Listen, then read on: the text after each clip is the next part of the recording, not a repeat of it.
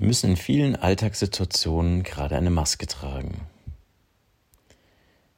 Ich höre gerade oft, mit Maske geht ja gar keine Wertschätzung. Ich sehe den anderen ja gar nicht. Wir können uns so gar nicht nahe sein. Das macht keinen Spaß. Dann verzichte ich lieber auf ein Treffen. Das habe ich von Trainerkollegen gehört, die Workshops nicht mit Maske machen wollen.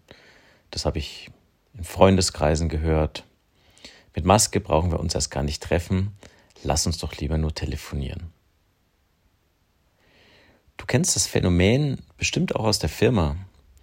Wenn es irgendwas Neues, auf den ersten Blick Unangenehmes gibt, eine unangenehme Veränderung, kommt reflexartig, geht nicht, brauchen wir es gar nicht erst versuchen. Und das ist ein Mindset. Das heißt, wir gehen von unseren Erfahrungen aus und behaupten nach einer flüchtigen Betrachtung erstmal, geht nicht, habe ich keine Lust drauf. Und wir behalten dann auch recht. Denn wir haben ja aufgegeben, ehe wir es versucht haben.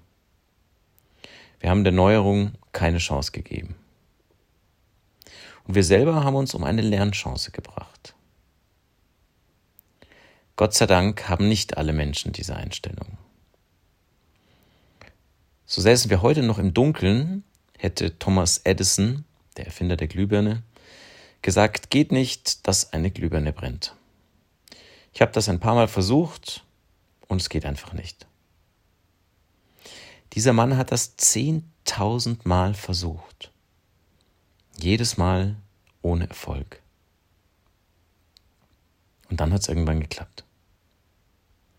Als Journalisten Thomas Edison gefragt haben, ob er sich nicht eigentlich ärgert, dass er so viele Versuche gebraucht habe, antwortete er, ich bin dankbar für jeden einzelnen Fehlversuch. Denn dieser erneute Fehlversuch hat mir gezeigt, so geht's nicht. Die innere Einstellung, die du brauchst, um ein herausforderndes Problem zu lösen, zeigt sich schon in der Fragestellung. Unsere Default-Frage ist, warum geht was nicht? Die positive Psychologie interessiert sich nicht so sehr dafür, warum etwas nicht geht, sondern wie es gehen könnte oder wer schon Erfolg damit hat.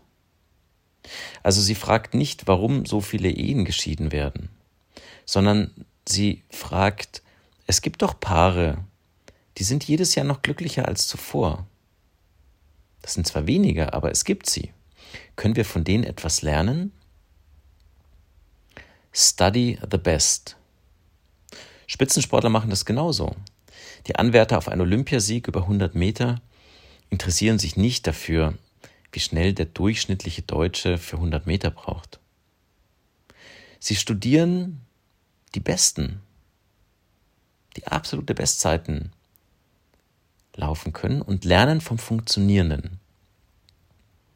Also fragen wir hier nicht, warum ist es so schwer, mit Maske emotionale Nähe aufzubauen, sondern wir fragen, gibt es Menschen, die hohe Wertschätzung trotz Maske hinbekommen?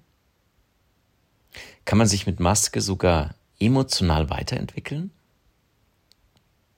Wir sind dieser Frage im Team gefolgt und ich habe Natalie, die gerade ein richtig großartiges Praktikum bei uns macht, gebeten, sich mal eine Stunde lang mit dieser Fragestellung im Internet auseinanderzusetzen. Hier ein Auszug ihrer Ergebnisse. In Asien trägt man Mundschutz nicht nur in Corona-Zeiten. Dort ist Maskentragen sehr verbreitet. Es gibt Masken mit Pollenfiltern, Atembefeuchtern, Duftnoten, und das Erstaunliche ist, trotz Maske gelingt die Kommunikation. Wenn man die Asiaten dann weiterfragt, woran das denn liege, bekommt man eine ganz erstaunliche Antwort. Asiaten sprechen mit den Augen und Deutsche mit dem Mund. Laut Buchautor Dirk Eilert haben wir verlernt, die Gefühle einer Person an den Augen und der Mimik zu erkennen. Er will mit seiner Arbeit dazu motivieren, dass wir uns diese Fähigkeit wieder zurückholen. Asiaten sagen, sie haben wirklich Schwierigkeiten, die Emotionen der Westeuropäer zu verstehen, weil sich bei uns die Augenpartie nur ganz leicht verändere. Das heißt, wir verschließen uns. Wir haben das einfach verlernt zu zeigen. Als Baby hast du immer ganz deutlich gezeigt, wie es dir geht. Das siehst du heute ja auch an anderen Babys. Aber du hast dich dann zurückgenommen. Und dafür zahlst du einen Preis. Und dieser Preis heißt Nahbarkeit. Dabei sind die Augen das Tor zur Seele. Das Händeschütteln und Umarmen fällt während der Krise gerade weg. Dafür ist es jetzt umso wichtiger, auf der Beziehungsebene etwas für den Gesprächspartner zu tun. Vielleicht hilft es uns tatsächlich, wieder mehr mit den Augen zu kommunizieren, mit den Augen zu lächeln, aber auch anderen mehr in die Augen zu schauen und das Lächeln wahrzunehmen. Es ist gerade jetzt wichtiger denn je, dass du deine Emotionen verbalisierst. Wenn du jemanden triffst, dass du ihm sagst, Mensch, richtig toll, dass wir uns wiedersehen.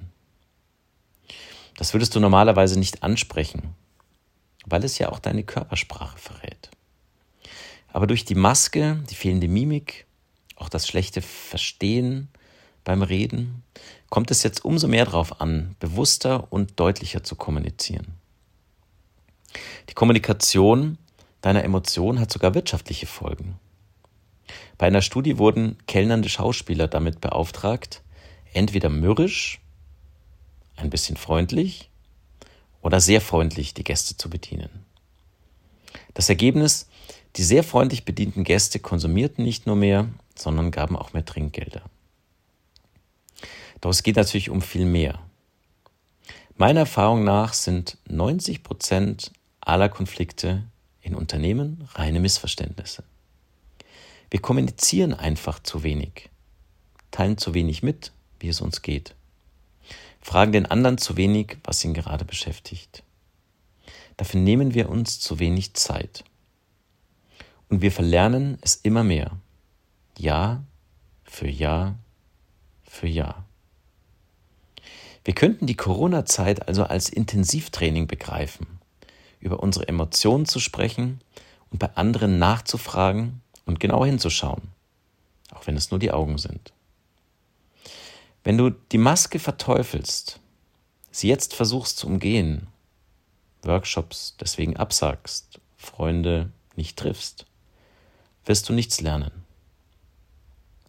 Wenn du versuchst, deine Emotionen besser auszudrücken, sie bei anderen besser lesen zu können, dann wirst du dich weiterentwickeln. Der Aufbau von emotionaler Intelligenz ist eine große Ressource für dein Leben, beruflich wie privat. Die Maske kann dein Trainer sein. Tal Ben-Shahar, einer der populärsten Vortragenden über positive Psychologie an der Harvard University, hat gesagt, es passieren im Leben nicht immer die besten Dinge. Aber es gibt manche Menschen, die machten das Beste aus den Dingen, die passieren. Das ist eine innere Einstellung. Deine Einstellung kannst du nachhaltig verändern. Das hat die Hirnforschung gezeigt. Es ist deine Entscheidung. Vielen Dank, dass du dir unsere heutige Folge des Corporate Happiness Podcasts angehört hast. Wir hoffen, dass sie dir gefallen hat. Wenn du mehr darüber erfahren möchtest, was Dr. Oliver Haas und wir bei Corporate Happiness machen, dann schau doch gerne auf unserer Website vorbei. corporate-happiness.de Hier findest du auch unseren Blog mit spannenden Beiträgen rund um die positive Psychologie, unseren kostenlosen Krisenkurs und viele Impulse rund um die neue Arbeitswelt und visionäre Unternehmen. Wir wünschen dir noch eine schöne Woche und freuen uns, dich bei unserer nächsten Folge begrüßen zu dürfen. Dein Team von Corporate Happiness.